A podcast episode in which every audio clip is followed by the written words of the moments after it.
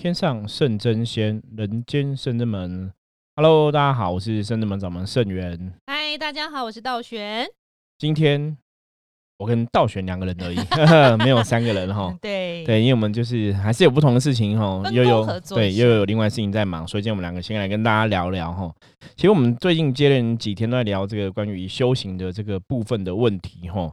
然后，如果各位听众朋友，如果你还是有关于这个修行上面的问题啊，因为我们前面录了已经两百多集了嘛，哈，有很多集都有讲到这个关于修行相关的问题。那如果没有回答到你内心现在的疑问，哈，欢迎大家可以搜寻哈圣者们的官网哈，加入圣者们的 line，然后也可以在线上提出问题哈，我们可以来讨论这样子哈。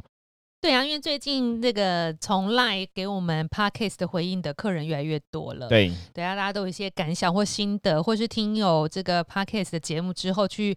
反观自己的能量状况，或想想自己经历的事情，可能会有一些觉悟，然后就会找师傅讨论一下，看他们想的是不是正确的。没有错，因为像我们前几集哈，都也是聊到修行相关话题，然后上一集聊到说，到底这个修行的清净是怎么一回事哈。嗯，我们讲说修行的清净不是你自己搞孤僻哈，自己关在山洞里自己生活哈，不是这样的。对，他的确是必须要跟大家有所接触哈，你才能去了解自己的修行哦，修为到什么程度哈。那有些时候在讨论修行的问题当中，哦，其实还有个很重要的问题，是我们今天想来跟大家分享的，哈。这个问题就是家庭，嗯，哦，家庭真的是你张开眼睛、闭开眼睛都在接触的一个。环境或氛围，对，因为大多数人 你从小其实就是都会遇到家庭的功课嘛，哈，小时候父母可怎么跟你相处，或是父母彼此之间是怎么相处哦，这个爱情啊、婚姻的关系等等，都影响到小朋友嘛。那等你长大之后，你可能自己也有自己的另外一半，甚至你也组建了自己的家庭，哈，所以。大多数人其实人生里面家庭这个功课是非常沉重的，应该讲比较多一点呐。那我们上一集有聊到说这个所谓的出家的这个概念嘛，吼。那很多人会觉得说，有时候出家这种感觉上，他们好像比较容易啊，他们没有家庭的功课啊。因为像嗯法鼓山圣严法师，我记得他很小，也是十几岁就出家了吼。对，可是其实很多出家众，虽然有的是很小就出家哈，可是如果你真的从我们讲从因果角度来看，或者说从这个修行的角度来看，哦，他们大多数其实，在上一辈子，吼，前辈子、前世的时候，其实都已经有修过家庭的功课。嗯，所以到这一世，他可以比较容易的就解决这个问题。对，就是不会因为家庭来让自己，吼，对，无法往前走哦。所以他们这辈子可能就没有家庭的功课，或者说，你、你、你可以像很多人讲说啊，没有欠这个家庭的债呀，吼，所以他就没有家庭的功课，那这辈子就可以全心成为这个。神的使使者哈，或是神的仆人，或者说全心哈发愿想要学习这个菩萨道哈，走菩萨道的这个状况，所以他们这辈子会有可能就会是比较多的时间是在出家众的部分哦，出家师傅。那家庭功课对他们来讲，这辈子就不是一个重要的重点哦。可是刚刚讲到，我们大多数人其实都不是出家师傅哈。对，在宗教上，我们都不是这样子，我们都只是，比方说像甚至么我自己，其实我们也是算是在家修行这样子哦，就比较入世比较多的。所以入世比较多的人，其实对你的修行功来讲的话，其实家庭真有有它很大的意义。对啊，因为。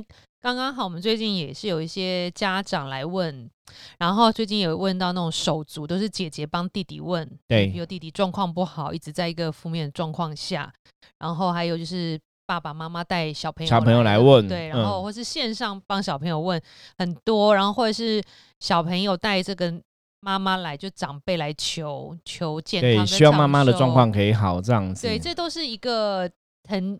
明明显就是一个家庭，对家庭的功课很很多哈。其实像我自己以前呢，我曾经跟很多我圣人们的学弟分享过，我说我就一直觉得说我这辈子会有个儿子，会有个女儿这样子哈。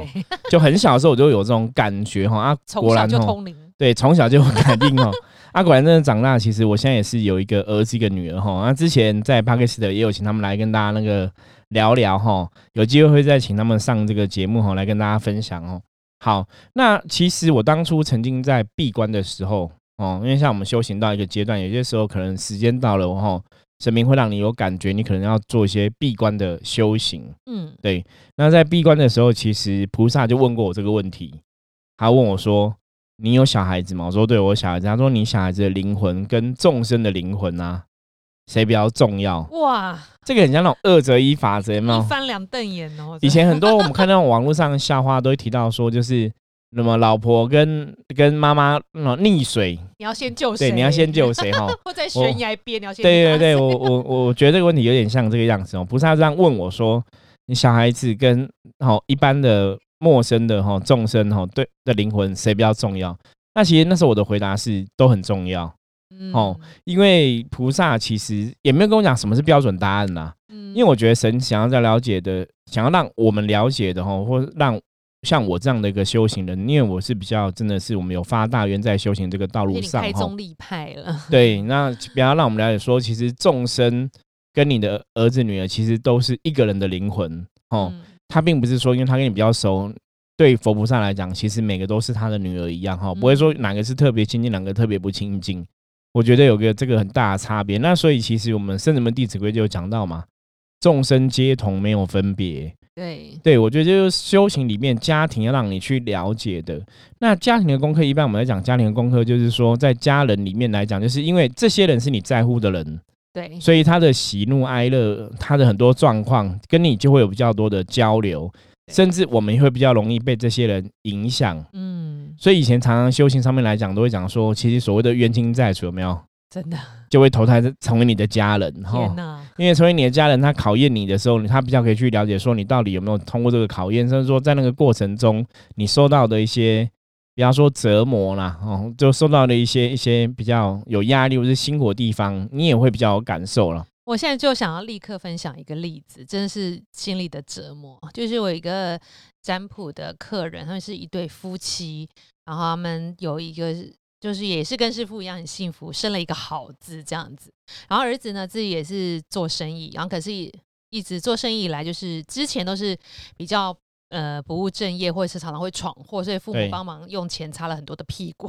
然后到现在长大了，自己小儿小孩子有婚姻，有小孩，也有小孩对，然后也开店，然后但爸爸妈妈也会帮他也出钱，就是经营了一家店。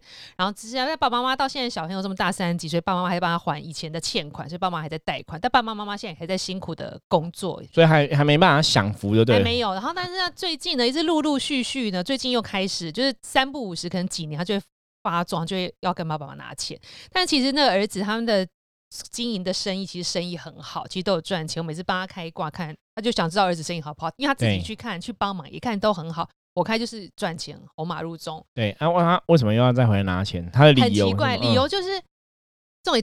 你看，他爸爸妈妈跟儿子算是一种家庭功课，儿子跟他自己老婆是第二个家庭功课，没有错因，为他把所有的店里的钱就给老婆管理，然后老婆经营一家公司不容易，你有很多税要缴，对，什么税啊，什么我不不太懂，好像房子的营业，反正就是，钱都没办法这样子，劳健保对嗯。然后很流通，他们就一直收到通知，财阀都未缴钱就对了。嗯。然后可是老婆就说我都有缴，对，然后可是丹仔就没有缴，然后老公就很不开心的说你到底缴去哪？然后两个也不清不楚，然后对，二十几万妈妈又拿来出。哦，然后妈妈就一直存不到老本，妈妈也是辛苦的生意人，然后就这样一直一直轮回，一直轮回。然后那个儿子的夫妻，然后搞得也，然后要离婚又不离婚，两个钱也不清不楚，然后妈妈就一直这很样。奇怪。然后，嗯但是在多年前呢，其实就已经跟妈妈跟爸爸讲过，你要放下，就是他们儿孙自有儿孙福，你要让他经历这一遭。他们有自己的功课，对，大概在三年前，对，他就会可能就是跟他讲，他经历过，他自己会懂。但是因为这三年来，妈妈还是放不不下，嗯这，毕竟是我的儿子，你当对妈妈的怎么忍心？然后就这样一直重复到已经干三年五年，其实是从小啦，到现在对就还是对这样。对然后当我们占卜开出来的，也是说叫他劝他放下，不要让他再继续这样躺这个浑水。其实他真的有一天会醒，他跌倒了会爬起来，因为他的是有赚钱的，你只是需要理财而已。然后。然后小孩又脾气不好，比如妈妈不帮他，可能又会不高兴，然后不高兴又不做生意，不做生意又没有钱，所以就是一个哦轮回。我觉得这就是刚刚师傅讲，就是家庭的所有发生事情都会纠正你的心，所以你的情绪都会在这个里面，对啊，被影响很深。因为其实真的像以前有我们有时候会讲说生小孩啊，大家生小孩有有以前生小孩大家会问说，那这小孩就是来报恩的 还是来讨债的哈？对啊、就像我刚刚前面讲，就是会有这个所谓冤亲债主的一个概念，的确是这样子哦。因为如果他是你冤亲债主，有时候因为跟你生活比较近嘛，像嗯。家人一样哦，这样生活的比较近，他才能看到你，因为他感到痛苦，或是因为他感到哈被他如果是来报，因为他感到开心哦，他比较会有感受啦。对，所以真的家家有本难念的经哦，真的大多数的有时候冤亲债主真的会在家庭出现哦，不好可能是你欠爸爸妈妈的，或是爸爸妈妈欠你的，或是你欠小孩，或是小孩欠你的，难免会有这些状况。就是我们以我们真实在占卜的这个经历来讲的话，很多都是这样子。所以我说家庭功课是一个社会的小缩影。就是为什么 有家庭这个功课？其实后来我们的了解，哈，诸佛菩萨的看法是：如果你可以把家庭处理得很好，你在家庭的修为里面，可以跟每一个不同的哦，不管你的另外一半、你的小孩，甚至跟你的父母，每一个不同的独立自主的灵魂都相处的很好的时候啊，其实你就可以推己及人，就是从你的家庭，你就可以。放大到国家社会这样子哦，就可以相处很好哦。所以家庭的确是社会的小缩影哦。可是往往这个家庭如果处理不好，其实对人的影响也很重。那我觉得那个母子连心是最难割舍的，真的。所以通常你说像刚刚那个道玄举的这个案例里面，那个长辈哈，爸爸妈妈，我觉得对他们公公来讲，的确是要试着放手啦。爸爸已经试着放手，但妈妈还在练很难。对，可是因为你都没有放手，其实苦是苦到自己，真的很苦。因为像我之前有分享过个案例哦，就是大家如果有听过，可能就我们再听一次。因为那个两百多集太多了，我不晓得大家有没有听过哈。那个案例是一个，就是也是一个妈妈，那是我刚开始开圣人门，就是开始做象棋占卜师的第一年哦。那因为那时候的店面是在菜市场，嗯，所以就会有很多比较年纪比较大的长辈，那买菜都会经过嘛，什么的哈。那久有一天就有个老老婆婆进来普逛，因为年纪也蛮大。那我其实都看过她这样子，在附近常常看过她。她大概我记，如果没记错，她应该是七十岁。然后我想说，你这么老，一般人家都会问什么工作、感情、婚姻什么之类的。我想说，你这么老，呃，你想要问什么哈？就是我也很好奇，因为那个时候我记得我还没有帮太多老人家开过卦，嗯，所以就觉得蛮特别。而且我觉得你你你会鼓起勇气走进来，应该是真的有事情要问，对对。然后他就问我一个事情，他就说他其实是。透过那个捡回收东西哦，就我们讲就捡破烂嘛哈，捡回收物品这样子去赚钱。那其实他说他很辛苦，他说他一天顶多就两三百块，已经算很好了，就一天两百。这么忙？那因为政府还是有一些补助啦，那政府还是有一些一些生活的津贴补助，所以他就靠那一天可能几百块钱这样过日子。嗯，然后他说他最近很痛苦很辛苦，他想要问他儿子。嗯，我说你要问你儿子什么？他说他问他儿子工作。好，那你你会想妈妈关心儿子工作很正常嘛？对，就就帮忙卜卦看哦，那就看他儿子状况，其实真的没有很好。嗯，哦，好，我记得好像有劫财煞什么，反正就都不是很好挂。对，我说你儿子在做什么呢？就大概聊聊，结果他儿子五十岁，他儿子五十岁没有工作。哦，我说什么意思？他说他儿子好像以前也是有工作，也是做打零工，后来就是在外面相处的也不是很愉快。就回家就对，就不工作啦，嗯，就当啃老族。你我我不晓得听我你看听到可以想象，就是一个五十岁的大男人当啃老族。我说那你儿子是有残缺吗？是残残障人是什么？没有，他儿子好卡好手。好手好脚，他就是没有帮忙妈妈做回收，都没有没有，然后就是也是会跟妈妈拿钱，如果妈妈不给他钱，他就会骂妈妈哈，就会很凶这样子。那所以妈妈有时候一天可能两三百块都被儿子拿走就对了哈。难怪他这么那儿子可能还会去喝酒啊什么之类，就是就是乱搞这样，所以他很痛苦。他就是因为都没有钱嘛，变说他自己也过很辛苦，然后儿子又把钱拿走嘛哈，所以就都很痛苦。然后都他们好像都领找类似政府低收入户补助这样子哦。嗯，我说那你叫你儿子去工作啊，他说。叫他去啦，儿子不去啊。哦，他说他没有办法哈。那我说那你就不要管他，你就是想办法赚的钱就自己收好，就不要给他哈。他他说他很痛苦，那他是是想要来求菩萨保佑，让他儿子可以好好的恢复正常去工作赚钱，然后不要一直想跟他拿钱，因为他也没钱嘛。嗯，那。我说你我们就当然就是只能帮他求菩萨嘛。可是卜卦结果并不是那么理想哦。我说那你就真的不要管你儿子哦，你就是叫他搬出去，或是搬他不搬出去，你就看你可以搬到哪里，就不要跟他联络这样。因为我说五十岁大男人哦，你要怎么办？你很难去壮年时期。对，结果他就回答我，他说其实他不敢。我说为什么？他怕他儿子如果搬出去没有钱，他儿子可能会饿死。哦。你懂吗？所以其实母子连心状况，对你就知道说，其实他很痛苦哦。他因为小孩让他很痛苦，可是他又怕，如果真的不给他儿子钱，他只会饿死。嗯，可是要给他钱，他又没钱，你知道就很纠结。所以我就觉得哇，这个问题真的很难呢。就是我我觉得那种小孩子真的像以前我爸爸常讲的，他说你是我儿子，就是就是你再怎么大，我你爸都父母年纪比我们大嘛，不管怎么样，你几岁，你都还是他的小孩嘛，哈。对啊。其实像我自己的父母都会有这种观念，那你不要讲别人的父母哈。所以我觉得那个妈妈这样讲，我那时候觉得哇，一个七十岁老妈妈还为五十岁儿子担心哈。真的是很痛苦，因为你七十岁应该是很多老人家七十岁可能都在享福了哈，儿孙满堂啊，什么含饴弄孙这样子哦。可是你一个七十岁还要这么辛苦，那你就发现说哇，我那时候真的就知道说家庭真的是一个很难的功课。对，有些可是最多的我们真的看最多就是父母其实真的要能够放手啦，你真的要放心让他们去走。对啊。如果像我们刚刚举这两个例子，就是感觉看都有一些因果关系的存在。那如果这种来做醒神佛帮忙化解，化解之后，我自己在学习练习放下不执着，会不会有会比较有帮助？因为其实如果真的母子有母子不同的功课，那个其实就是你要来练习练习，就是我觉得长辈要放手，让小孩子去历练磨练。因为你要知道说，其实我们没办法陪小孩子一辈子，他们将来也是会遇到一些，也许会有人生的功课，人生的。考验他自己也要去度过哈，那你不让他去学习这个度过问题、度过一些障碍的话，那怎么办？如果他没有学到这些东西，他没有这个技能，以后他不是会更辛苦？对，我觉得这个爸妈真的要看更开啦。其实我们应该也很长嘛，我觉得很多听众朋友应该是你在外面可能去捷运站去外面玩，你你也会很看到很多父母跟小孩子的互动，嗯，哦，像我们以前去外面就看有的小孩子就是那种很很吵闹啊，然后很。真呐哈，对，然后教都不会对啊，父母可是有的是父母都不制止哦，父母就在旁边看这样子哦。包括我们以前有遇过那种朋友，就是也是都不教，可能都觉得就是现在是爱的教育嘛。然后小孩子其实已经过度调皮了，我觉得那有些东西是他懂了，那你就要教。可是他们都觉得没有教，他们觉得小孩子就是不懂啊，小孩子就是这样子啊，就是不懂嘛。发挥。对对对，那他你不要去遏制他生命嘛，或者什么之类的哈。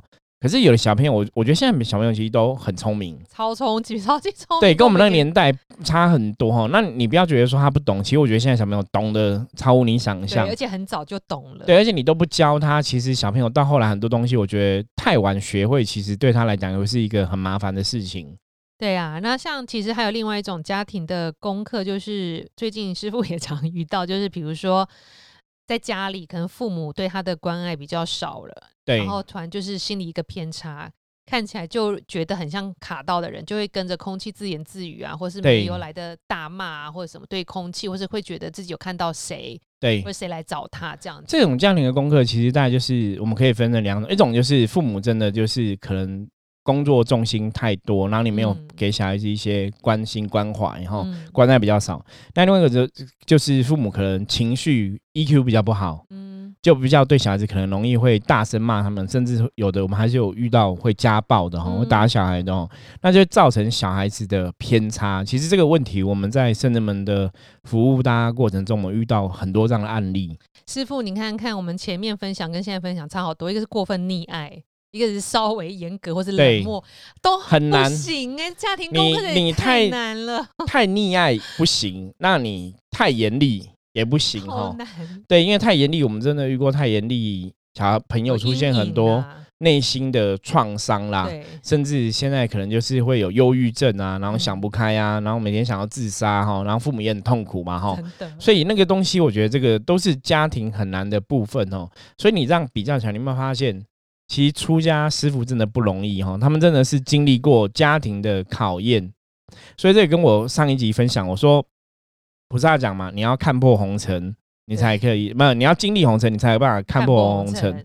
对，因为你没有走过这个家庭的功课哦，你真的很难体会什么叫灵魂的大爱。如果说这个家庭的小爱我们都做不到，其实你要做到灵魂大爱，其实它是真的有一定的程度的困难。对，可是，在家庭的这个功课当下，其实是真的，大家要学着去放手啦。所以，不管哎，可是刚才比如说，像是呃，比如家庭状况，一直教不会，讲不听，帮也帮不完，就学习放手，让他自己去经历那一遭。对，那可是像那种那种，像刚最后分享的，比如心里已经造成创伤了，这样弥补还来得及吗？造成创伤，其实我觉得要弥补，任任何时候都来得及。可那个就父母必须要很很清楚，比方说我们有遇过个案例，可能是妈妈会打女儿嘛，哈，妈妈就是以前可能成长背景，可能自己有自己的压力，嗯，可就是会动手打女儿，那你变女儿也会有女儿的压力嘛，那我觉得那个是妈妈自己的情绪管理有问题，所以你可能必须要跟女儿有一个和解。哦，跟女儿和解，比方说，可能你要跟女儿承认承认说，OK，我也许不是一个好妈妈，甚至我不会当妈妈，所以我用一个不好的方法跟你相处，可是那是错误的，可是我，可是我是爱你的，要当面亲自讲，对，那个一定要当面和解，不然那个其实很很严重，对，因为像我们之前也有个朋友也是这样子，也是跟妈妈有吵架，妈妈好像也本身也有忧郁症，可是后来妈妈好像就自杀了这样子，那也造成女儿的很大的阴影哈，我觉得这种东西就是。大家真的要知道，不管是妈妈，不管是小孩，就是我觉得亲子关系真的很重要。可是其实我觉得看到这些，我们觉得比较是悲剧的东西，都是长辈通常都是有忧郁症的。其实我们真的看了很多，就是现在小朋小女生、小朋友有忧郁症的啊，然后可能有一些内心创伤的啊，其实发现他们的长辈其实都有相关的问题。所以这算是基因会遗传吗？我我觉得其实会受影响。你当然从科学角度来讲是基因嘛，那如果从我们的角度来讲，我们讲叫能量。嗯，我觉得这个能量是会有影响的吼。所以你发现说，如果长辈你没有把你的能量力修调整好，其实这个能量会延续到你的下一代。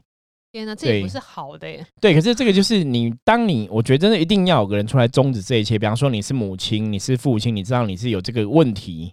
你就要让想办法去面对处理好这个问题，不要把你那个负能量再延续给你的小孩子，因为我觉得那个延续下去，其实我们看到很多都到后来都是悲剧，你知道吗？对啊，那如果比如说我真的长辈已经没有办法改的个性，就三十年、五十年、六十年的个性，那如果我选择逃离，就搬出这个家，会有帮助？会有帮助。所以想晚辈的话，第一个你要知道说，你要去认知说，OK。也许你的长辈他的成长背景没有人教他，他的确有他的功课，嗯，他忧郁症，他脾气暴，那是他的功课。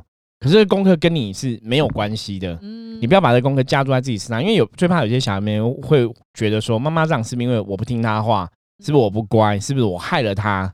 哦，因为有些长辈这种犹豫这样讲说，我就照顾你呢，我才搞自己这么累啦，我才这样就会这样子，对，就情绪勒索嘛，哈，像我们之前有个客人也是这样子，他就是。跟前夫的关系不好，后来离婚嘛。嗯，可是他就一直怪罪他女儿，因为他自己没办法释放，他都觉得是因为生了小孩子，他一直都把重心放在小孩子上面。都你害的。对，然后就跟前夫可能。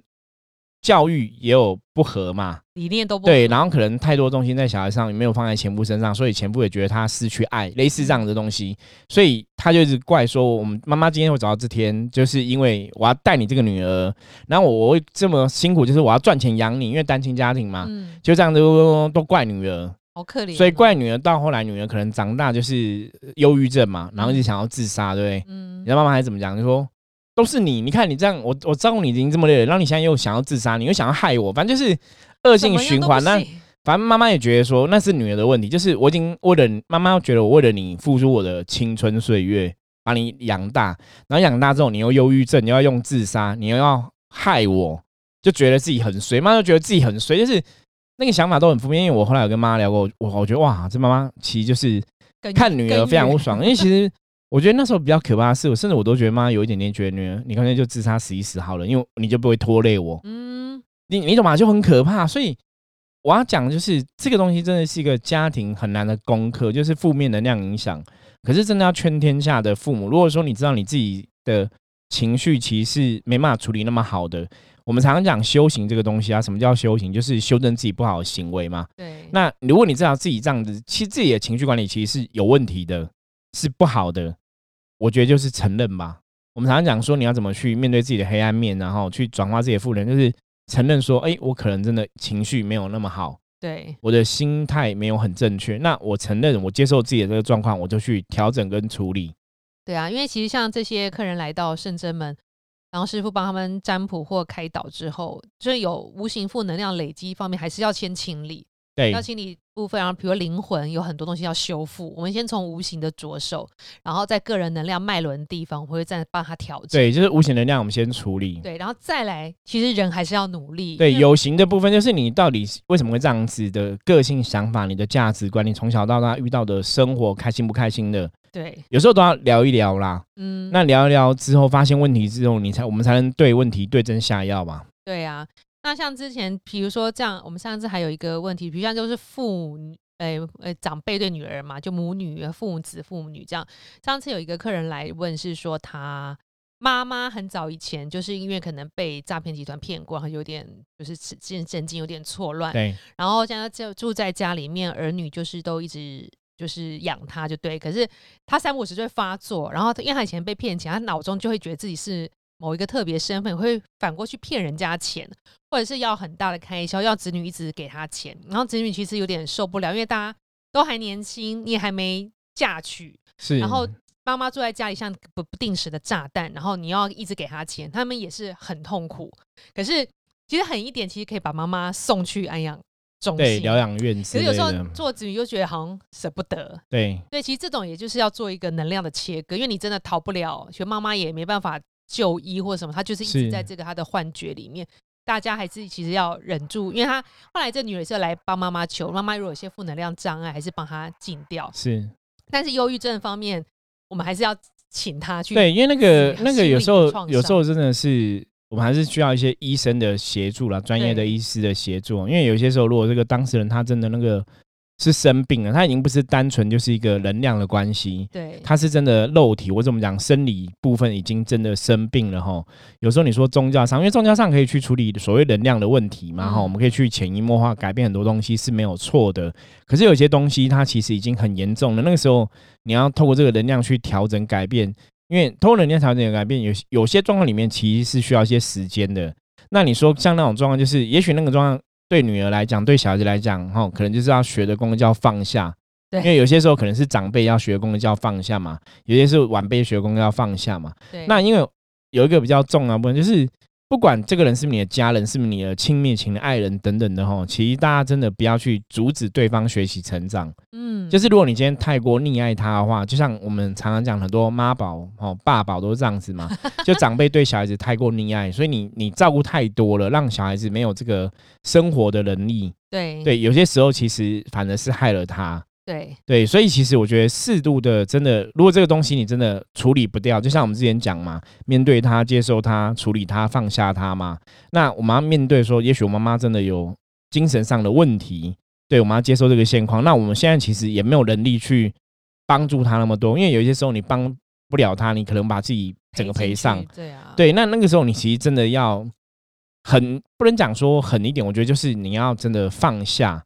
也许让一些专业的医护人员哦，医生来协助他们，对他会有一些帮助。那你好歹不要家人陪进去这样子。对啊，没错，因为很多人都说啊，去看精神科的话，他们就会请他吃药，吃药就会恍恍惚惚。对，但是这也没办法，因为如果真的那个状况，你们没有办法去承担呐，就是就是。如果你们自己陪伴他，或是你们自己跟他相处，你们没办法去承担那个后果，对呀，那你很无奈，你还是只能做这种选择。对啊，在我分享自己的例子好了，因为我的外婆年纪大的时候，也是会有一点点算是老人老人痴呆症，嗯，所以她本来是跟家人住，可是后来发现家人都去上班有点危险，比如她煮东西会忘记关火，对，然后你要把他送去，你再舍不得，你还是会觉得至少会有人。帮安全的看着他，对。然后因为我外婆有一点失智，所以刚送去的时候，他会有一点脾气暴躁，会想要离开那个环境，想要开门或者生气。然后他们会叫你签一个同意书，他会有稍微的就是约束他，就可能把他手穿那个约束衣绑绑起来这样。其实这个我觉得我妈妈跟阿姨在签的时候非常的痛苦，很挣扎。但是为了这个过程，所以他们还是签了。但签了其实大家想想，这个过程其实很顺利，就是他过几天一个礼拜他就不会再绑他了，因为他就习惯了。然后后来他也是受到很好的健康的照顾，都这样，然后不会因为他东望西望而自己一直造成伤害自己的危险。对对，所以大家真的是要学习真的放下，因为我觉得人生生老病死苦是必经的过程。对，因为如果说真的长辈真的生病到这个状况，我们真的没有能力照顾他，我我觉得真的是要跳出来，不要把自己陪病。进去了，像以前我们遇到那种像我刚刚讲那种家暴的案例嘛，嗯，那女儿其实也是很大，可能已经三几岁了哈，然后妈妈妈还可能还是会打女儿或者什么之类的，我就跟他讲说，那你就搬走啊，你你可以离，你其实有工作能力，你可以离开这个家庭嘛，可是女儿都会误会，都会以为我们说师傅，你是一个师傅，你怎么会叫我？不孝顺我父母，我说我没有叫，我没有叫你不要孝顺我。说你离开了环境，因为你的长辈没办法处理他的情绪，你在那边有时候情绪又碰撞，对你也不好。对。可是有时候那种原生家庭的绑，就可能是从小连接又太强了，你又很难跳出来。所以其实到最后，你可能就会变成那种悲剧，你懂吗？就是妈妈其实也没有比较好，那女儿也很痛苦。那妈妈可能对于她自己没办法控制情绪，欺负女儿，妈妈可能也很痛苦。我我觉得那就是一种恶性循环，有一点空间去让他冷静。对，因为像我们遇过两三个例子，大家都是这样，就是可能长辈会有一些比较激烈的情绪言语，或是真的有家暴，我都跟小孩子，因为小孩子都够大，有的二十几岁，有的三十几岁，我说你们就可以搬出去。嗯，那你可以有空再回来看父母，不是叫你不要管父母哦。可是我觉得这个就是该适度放下，你要接受这状况，因为你在家里，你其实可能也帮不了他，或甚至说你可以劝长辈是不是有需要真的去就医，怎么去排解他的状况。因为后来我们发现这种问题，就是这些长辈在他们的小时候其实也是受到暴力对待，你懂吗？那这种恶性的恶的能量循环。好奇怪，当你小时候这样被对待，你应该不希望这种痛苦延续在你的对。他们不希望啊，不希望，可是他没办法控制。其实那个就是负能量，我说那个其实就是负能量到了这个人身上啊，所以你就会 copy 下去，就是很奇怪。你应该是我我我被家暴，我应该觉得很痛苦。可是等我长大之后，我会没办法控制我情绪，我会去伤害别人。对所以恶性循环都是这样。所以我们常讲那种霸凌的人都是这样子。你看那种有时候霸凌，小时候被霸凌，长大他会霸凌别人，就是很奇怪啊。那后来其实我们真的了解，那个就是负能量的延续。讲到霸凌，师傅有一些。状况是很奇怪，比如说我的小朋友，他年纪还小，比如十几岁，好，他学校，比如本来跟朋友好好的，好朋友突然开始霸凌他，比如我们在转学，又交了好朋友，好朋友又突然开始霸凌我，这到底是什么原因？是我自己本身能量不好，突然让人家想要欺负我，还是我周围的人，我都吸引到的朋友都是会暴力倾向的？没有，我觉得这个一定是自己的能量有点关系啦。嗯，就是对你如果都你如果你都一直遇到这同样问题，通常我们遇到同。一开始遇到问题，我们是讲说，也许是别人的关系嘛。嗯。可是如果你一次、两次、三次、四次都遇到这个问题，那你要去思考，是不是我们有问题？嗯。就是说，这个小朋友是不是有些状况让人家不喜欢？然后，因为他回家讲，只是说他被霸凌。对。可是，因为你跟你跟别人相处嘛，本来这些都是你好朋友，为什么好朋友会欺负你？是不是？因为他们是你好朋友，所以才知道说，其实你有一些怪怪的地方，嗯，所以造成他们反而不喜欢，嗯，哦，你可能也讲话或是相处，我觉得有时候这可能要去找这个问题是不是在自己身上。所以家长是要去访问一下 那个小孩，对，就可能要去了解一下吧，去了解一下才会对这个问题有一个更清楚的认知，哈。嗯，啊，我觉得霸凌问议题，我们下次也可以多来聊一下，因为很多这样的问题也产生了很多的状况，哈。真的，对，家庭真的是一个很难的功课，哈。那我们今天其实跟大家分享到说，家庭功课，大家还是要去了解。如果说真的这个家庭的问题是你当下没有能力处理跟解决的，哈，你该寻求专业的医师、专业的人员协助，可能还是很有必要的，哈。对，我觉得家庭大家虽然是我们是家人，都还是。爱对方、关心对方嘛？可是如果有些时候，其实表现的方法不好，反而变成一种伤害彼此的话，我觉得大家还是要有勇气要跳出来啦。你还是要为自己多多着想，不要把自己赔进去这样子吼。好，那我们今天的分享就到这里。大家如果有任何不了解的话，欢迎加入我们来跟我们取得联系哦。我是圣人门掌门盛元，我是道玄，我们下次见，拜拜，再见。